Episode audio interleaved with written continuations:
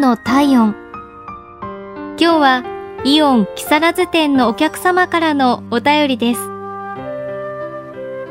アメリカから引っ越してきて初めてのお買い物がイオンでした。日用雑貨や食料品をカートにたくさん積んで会計を済ませようとするとレジを担当していた女性がワオンポイントカードのことをとても丁寧に教えてくださいました。何も知らない私に登録方法だけでなくその場でカードを作り今日買い物をした分のポイントを早速貯めてくれたんです。会計を終えて帰る際のありがとうございました。またいらしてくださいね。という言葉が忘れられません。